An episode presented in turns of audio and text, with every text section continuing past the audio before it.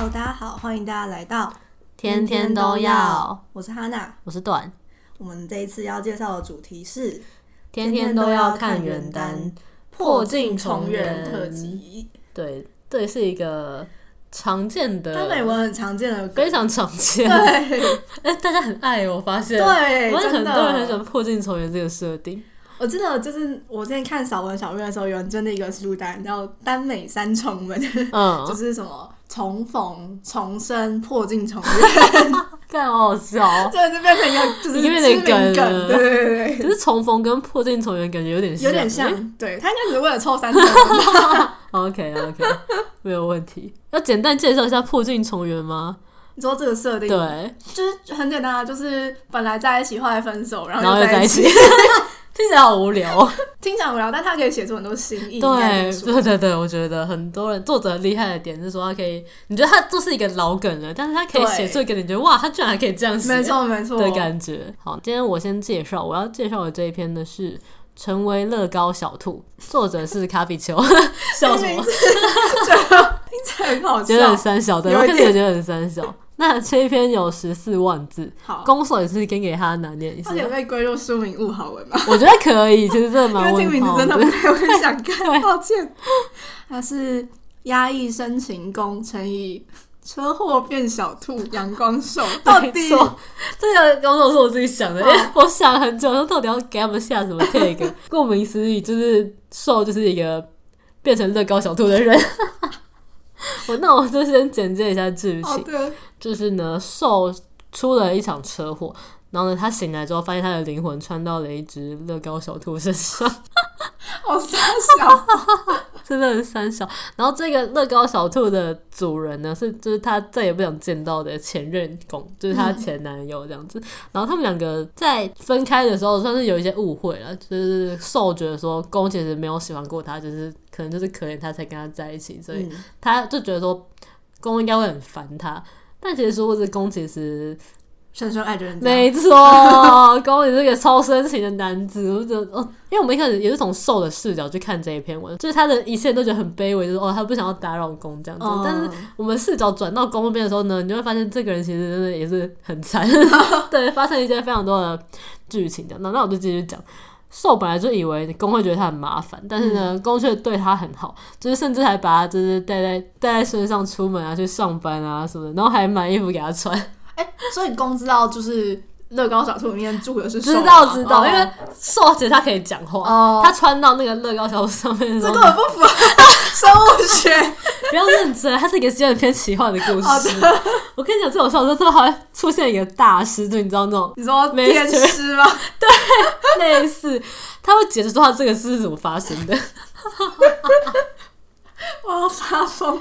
对，就是公真的很好笑。他因为一开始是受，他就看到公嘛，他说：“哦，那我就来吓吓他，看他会对我有什么反应。”嗯，然后就出声叫他，然后就跟他说他是那个他发生什么事情这样子。是不是公会觉得公其实一开始觉得是他的幻觉哦，因为公其实有一点心理问题，就是他自从跟受分开之后，他就有在看心理医生，嗯，所以他一开始就就很害怕说那个是不是他的想象出来的事。哦，我觉得这是正常人对会有的想法，没错。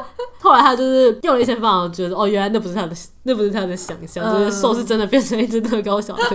然后后来他他他才去找说要怎么让他回到他原本那个身体上，因为他是因为车祸，所以他其实是昏迷状态，就是好像昏迷了很多天都没有醒。嗯、后来是他意识渐渐恢复之后，他才会就是不时的穿回他原本那个身体。嗯、但是因为他穿回那个身体的时候，他没有办法决定说什么时候回去嘛，嗯、所以他有时候会突然。就是从那个兔子里面消失，然后公追非常的心急，因为他不知道说兽到底是死了还是回去他原本身体了，所以我觉得那边描写就是很虐。嗯、对，这篇其实是比较微酸一点，哦、就是你知道卡比丘的酸甜的哦，他很会写这种 就是那个很纠结、很揪心的感觉。对对，然后呢，当初他们两个人分手就是因为现实问题嘛，所以。他们分的也不是很愉快，受过受后来过的其实也过得不好。他爸是开公司，但是他爸就是把他让当工具人的样子，哦、就是他在公司时常被他爸羞辱说，哦，拿这么多钱养你，然后你就是只会做这种事什么之类的，就是一些情绪勒索。然后我就觉得，干，如果是我的话，真的早就不干了，哦，真的 差不多。然后后来就历经了很多很纠结的剧情，两个人就是终于说开，然后和好，然后就在一起。嗯，然后看完这篇之后，我觉得，嗯，我很想看《天宠生活一百章》，但是没有，后来就结束了。就是他是结在他们两个就是重新在一起那边。其实后来还有一段了，就是没有说在一起马上解决，哦，对，后面还是有一些像就是交往后的过程，嗯，蛮好看的。好，那分享一下为何喜欢？好的，第一个喜欢的点就是小兔子真的好可爱，就是祝大家新年快乐，兔年新年快乐，兔年行大运。然后因为你知道公司一个那种人前高冷静郁总裁，他后来自己自己开公司，嗯，但是呢，在兽面前他就是忍不住忍不住去逗兽，因为他是。一个兔子的形状嘛，oh. 所以他就会觉得说，哦，就是小兔子怎样怎样之类，就是 很好笑。嗯、我觉得最可爱就是他，他会定做那个小兔子的衣服给他穿，哦，好可爱哦，超可爱的。就是说，一个高冷总裁做这种事，那个反差萌，反差萌真的 超可以。第二个就是他们两个是因为一些现实原因必须分手嘛。其实我觉得破镜重圆蛮多都是因为。这样啦，就是有一些现实原因必须分手。嗯、你又知道是他们是真的身不由己，因为他们那时候都是学生嘛。我记得好像是公家破产之类，然后他就不想要连累手，哦、因为他想要自己去然后打拼，所以他们就是后来就分开，忍痛分手。对，你就会觉得哦，但是很合理，因为就是他们的都年纪很小，然后又没有能力可以给对方想要的生活，嗯、所以就是分开。中间失联那几年真的超虐的，嗯、就觉得他们两个如果早知道对方还就是都爱着自己，就不用经历过这些，你知道。很悲惨的事，没错。然后就嗯，想看《天虫生活一百章》。然后第三点就是呢，我觉得奇幻的地方莫名有点好笑，哦、因为你知道前面刚刚有提过，就是那个有一个大师嘛，嗯、他其实算是一个怎么讲，他也不算是风水师，反正他就是公的公司呢，他有一个副总就是非常的迷信，所以他们只要公司要做什么大事的时候，他们都会请那个大师来帮他们看一下时辰啊，哦、然后位置有什么。不，那个你知道有什么不好的地方之类的。Uh, 然后我记得是有一天，那个大师就说：“哦，你们公司就是 是个大户，这样子，就是很常、uh, 很常，就是拜托我做些事情。”他说：“哦，你是一个大户，所以我觉得要送你一张什么异魂符这些东西，uh, 你就是写下你最在乎的人的名字。然后那个人如果经历到一些，比如说嗯差点死亡的事情，他就可以把他的魂魄就是留在那张符，然后会在你的身边的一个。”可能小物品上面附身在他那个身上。哦，对，所以他其实是有有解释为什么会在那个裤子上出现，哦，是因为这样子。对，我刚刚本来讲有有一些科学根据，没有，他没有科学根据 完全没有，完全没有，超自然现象，超自然现象，但是就是很有趣。哦，了解。对，然后我没想到就是做就是卡比丘这样还会写这种类型的文，哦，对，他以前写的都比较偏就是现。很有科学根据，对对对对对，没错没错，所以这篇我觉得嗯还蛮有趣的，嗯，所以你就觉得很规则，但又蛮好笑的。没有，我觉得这个有点腔的文，其实对对对，对，就是有点腔，但是。整体又是一个正剧风，嗯、就是那个冲突感，我觉得还蛮有趣的。懂。那讲一下喜欢的剧情。第一个喜欢的剧情就是，其实刚刚有稍微提过，就是工人喜欢逗，就是身为兔子的兽。嗯。比如说，因为小兔子，然后没有办法自己行走或生活什么之类的，他平常都会待在宫的家里面，就是看电影啊什么的。然后我那天就看了电影看很久，真的想睡觉这样子。然后公就是想要逗他嘛，然后公就是跟他说：“小学生才九点睡。”然后兽就说：“鬼，我是健康作息。”然后公就突然转了他的尾巴说：“哦，我我突然发现你的尾巴，兔 那个那个兔子尾巴可以动。”然后兽就觉得说：“三小到底是多幼稚？”然后后来兽就跟他说：“你可不可以就是不要随便碰我的身体什么之类的。”然后公就说：“嗯，好，我知道了。小兔子也有身体自主权。”然后兽就跟他说：“能不带兔子讲话吗？” 真的很闹，真是觉得哦，这两个人的相处真的很好笑，可爱。对，就是一人一兔，就是讲一些屁话。对，这个很蛮好看的，没错。好，然后第二点就是因为。刚刚讲过嘛，受本来以为说公其实不喜欢他，然后他们就分开。嗯、但其实公一直都记得说，他每年都会送受生日礼物，但是他没有注明说那是他送的，嗯、他就是匿名什么之类的。然后所以受也不知道这件事情，他都会就是把他的那个送礼清单就是给他助理，就是。可可能就是记录一下之类的。然后他那天就突然发现说公会画画这件事情，嗯、然后就突然想到说有一个人就是送过他一幅画是匿名的，然后他就看了那天才发现那是公画的，哦、对，所以他其实在之前就是有送过一幅画给他，然后。还送了很多其他东西，他就说，你怎么就是不跟我讲？你送这些东西给我，嗯、我都把你东西送给助理啊，什么之类的。后来才知道说，他其实每年都送东西。嗯，其实公司都在默默关注他。没错，我就很喜欢这种你知道暗戳戳的关系，默默付出的爱。没错，真的我也很爱。公被戳破这件事，他就有点不好意思嘛，应该说哦，我是随便送的，就是你也你不用你不用知道没关系。嗯、然后说就说哦，所以你随便喜欢我一下。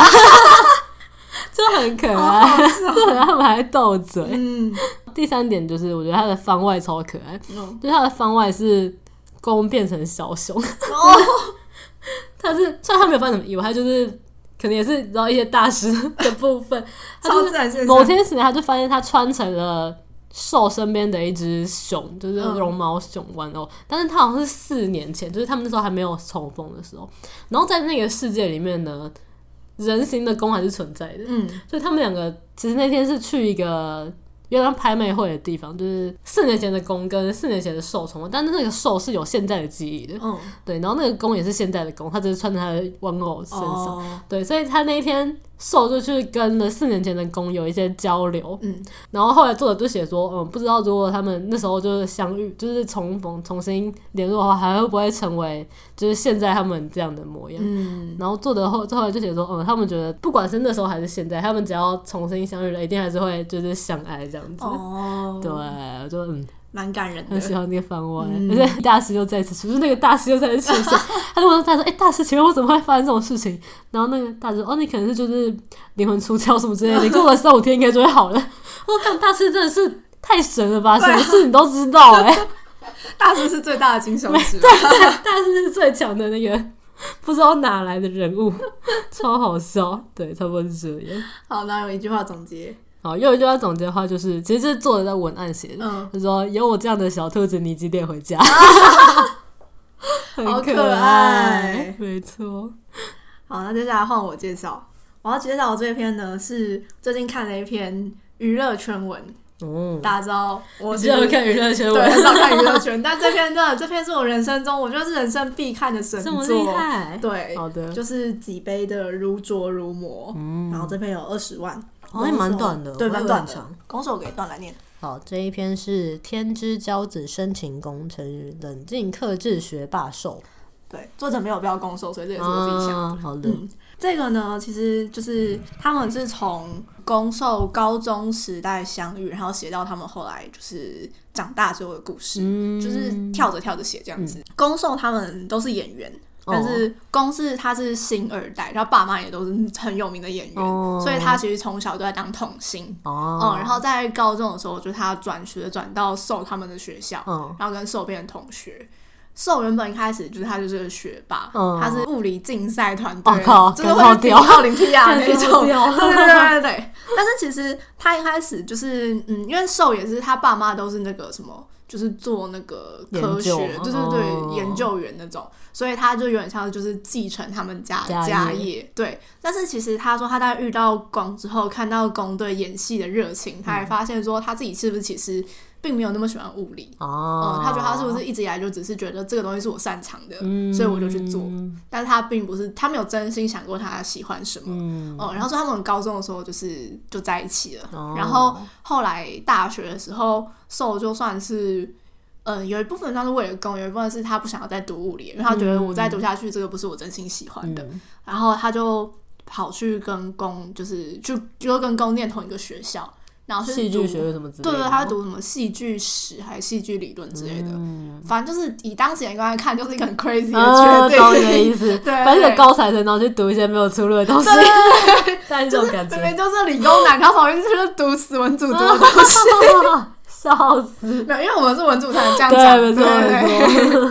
所以后来就是他们大学都还是在一起嘛，嗯、但后来又因为一些生活上的差异，就还有一些价值观的问题，嗯、所以他们后来又分手了。嗯、然后，嗯，受本来他也是，就他本来没有打算要当演员的，哦、但他也是有点阴错阳差，就长得太好看了，靠腰，合理了。对对对，就是也是就是被挖掘，然后就是跑去当演员这样子。嗯、但是后来公因为一些原因，所以他就是有好几年都没有拍戏，哦、所以他们那段时间就是其实一段失联的状态。哦，然后重逢的时候。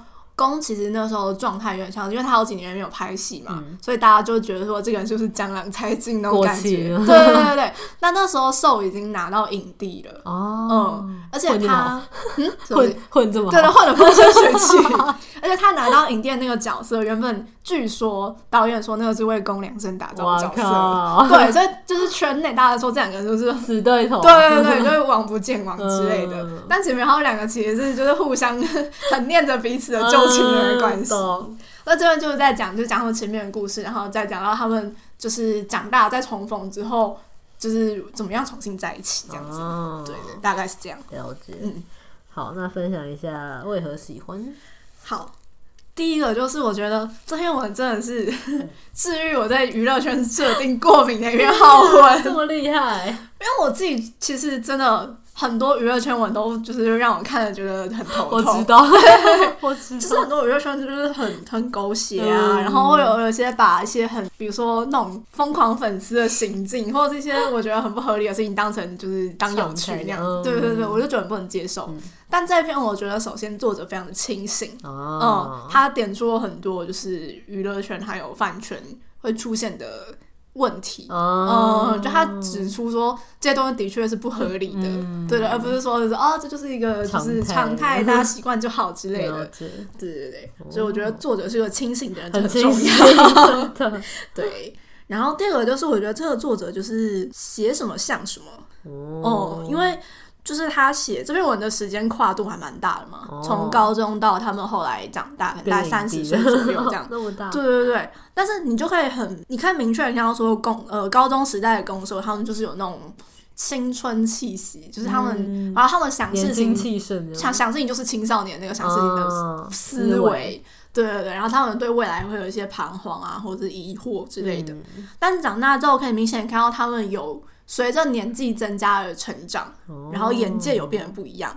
但这个转变并不是说就是你完全变一个人，而是说你有保留你过去的一些性格或是特质，但是你在经过时间的洗礼之后，你有得到一些成长的那种感觉。这么厉害？对对对对，我觉得这个转变非常的自然，自然，嗯，而且就是还蛮深刻的。哦，对，再来的第三个就是。我觉得破镜重圆这个题材，很容易让人觉得他就那种狗血的那种，对，大学同学的爱情故事，对，真的。但是呢，这篇就不是那种狗血文，就不是那种分分合合，然后很就是没道理的那种，而是你可以感觉出来，他们的确在当时因为嗯不够成熟，或者是不够。理解对方，嗯、所以他们互相伤害，然后最后走不下去分手。嗯、但是呢，他们长大之后，他们经历了一些不同的事情之后，当他们重新变得更成熟的时候，他们还是愿意跟对方就是再重新开始。哦、就是他们一方面有成长，然后一方面也认识到说对方真的是我这辈子最喜欢的人，这样子。心境转变的话，发现对方还是对对对对，我有成长，但我同时也还是爱着对方那种感觉。嗯。嗯那他篇幅大概，他们前面是高中生活嘛，所以他们大概是中间分手吗？还是大概后面？他们是大学的时候分手的。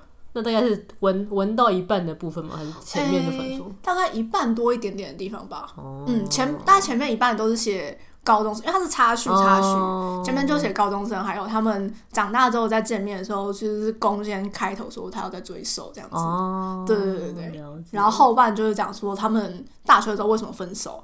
然后还有就是他们现在就在现在这个时间点，他们怎么样重新试着开始？哦，对对对，了解，感觉蛮有趣的，我觉得蛮好看的。好的，那分享一下喜欢的剧情。好，第一个就是我觉得。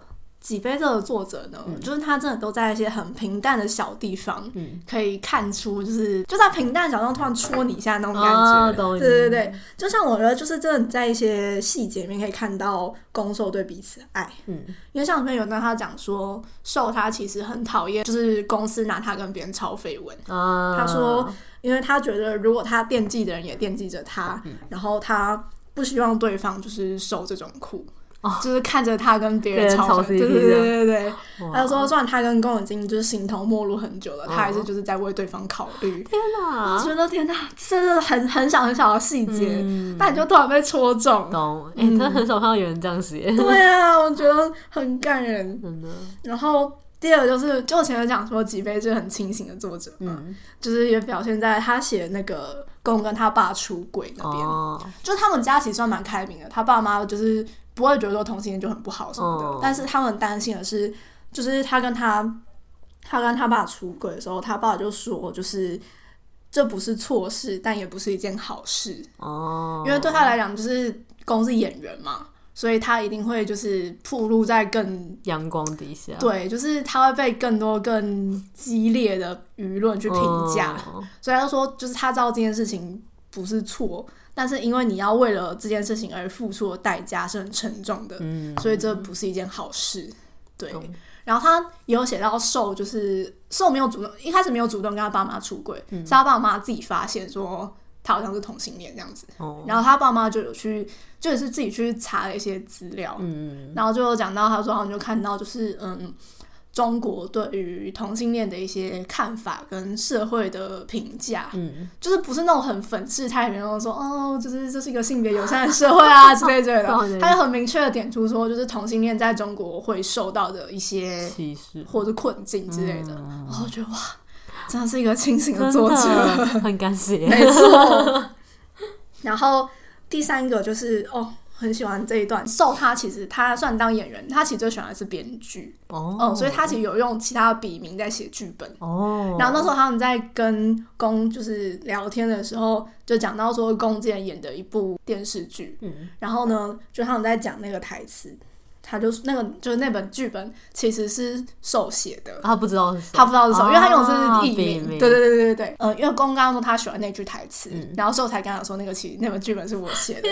就是那句台词，他就说我会一直吻你，就好像太阳融掉富士山头的积雪。太会写了吧！超浪漫，超浪漫。好会谈恋爱，有些人真的。然后呢，第四个。这会有一些剧透，所以如果不能完全不能接受剧透的朋友，就是先跳过这段。对，这段先不要听。就是呢，前面讲到宫不是有好几年没有拍戏嘛？对。那段期间，其实他没有拍戏的原因，是因为他交到坏朋友，然后就是原来就是药物滥用之类的，这么严重？对，虽然那几年就是。他说被人家害了啦，因为对方就是没有告诉他那个里面加的就是禁药，啊、所以他就花了那几年去戒毒，就去国外。原来，嗯，然后他都在讲说，后来这件事情被媒体曝光之后，嗯、就是他面到面对一些压力，嗯、然后刚好那时候有一个在讲弃毒的电影，嗯，就是本来是想要找工去拍的，啊、他刚刚开始就说，他说他没有办法。因为本来要找他演是那个气毒的那个警察，oh. 然后后来他就下定决心，他就说好，我要演，但是他要演的是里面的吸毒的人，oh. 嗯，然后我觉得这个安排就是我自己很喜欢这个安排，嗯、就是你必须要在这个过程中面对面对你自己的阴影，然后如何去克服它，嗯、然后还有最后就是嗯，他在那个电影里面的表现就是。很好，然后有被提名电影节的奖之类的。Oh. 但是呢，就是因为舆论呀，舆论就会说，啊，是不是因为你真的有吸过，你你才知道？对对对对，所以他他那个奖项就直接被取消了啊。这么夸张？对，然后就是他女友讲到工作这件事情，他其实他有一点不甘心，他觉得说这是我努力的成果，凭什么被取消？但他一方面又觉得这是意料之中的事情，所以他觉得说他做这些并不是为了要得奖，他是要就是突破自己。对对对对对，所以我觉得这个安排我自己很喜欢，嗯。就是那个层层递进的那个感觉，作者他会想的吧？对，我很喜欢，而且就是很非常的清醒，就不是一些莫名其妙的正能量。对对对对对，它不是美好泡泡。了解，大概是这样。好，那一句话总结的话，好，这个是这篇文最后讲哦，这边推荐 B G M，就是陈奕迅的《富士山下》哦，就是爱情转移的粤语版。哦，是哦，对对对。下面就是嗯，就是林夕他有讲一个富士山理论，嗯，他说爱一个人就像是爱上富士山，嗯，富士山就是在那里，虽然我爱他，但我没办法跟他离得更靠近，嗯、唯一的能够跟他靠近的方法是我自己走过去，哦，嗯，然后这篇最后就是一句话，等的就是最后他们攻受重新在一起之后，他们一起去日本，然后想要去看富士山，嗯、然后他那句话就说。夜里是看不见富士山的，可他们都知道富士山还好端端的在那里，这就很好很好了。好会写哦！我觉得作者真的是神呐、啊，懂爱情哎，对，他真会写爱情的吧？好，我要去看这本，可以可以，真的郑重推荐给大家。好的，我会去看。那这一集就差不多到这边，对，大家可以到我们的。普浪或者 IG 留言给我们，如果你有看过好看的破镜重圆文，对，那也可以到我们的 Apple Podcast 或者 Spotify 给我们五星评价。然后我们现在固定更新的时间是每周日的晚上九点。对，那就感谢大家的收听，大家下次见，拜拜。拜拜。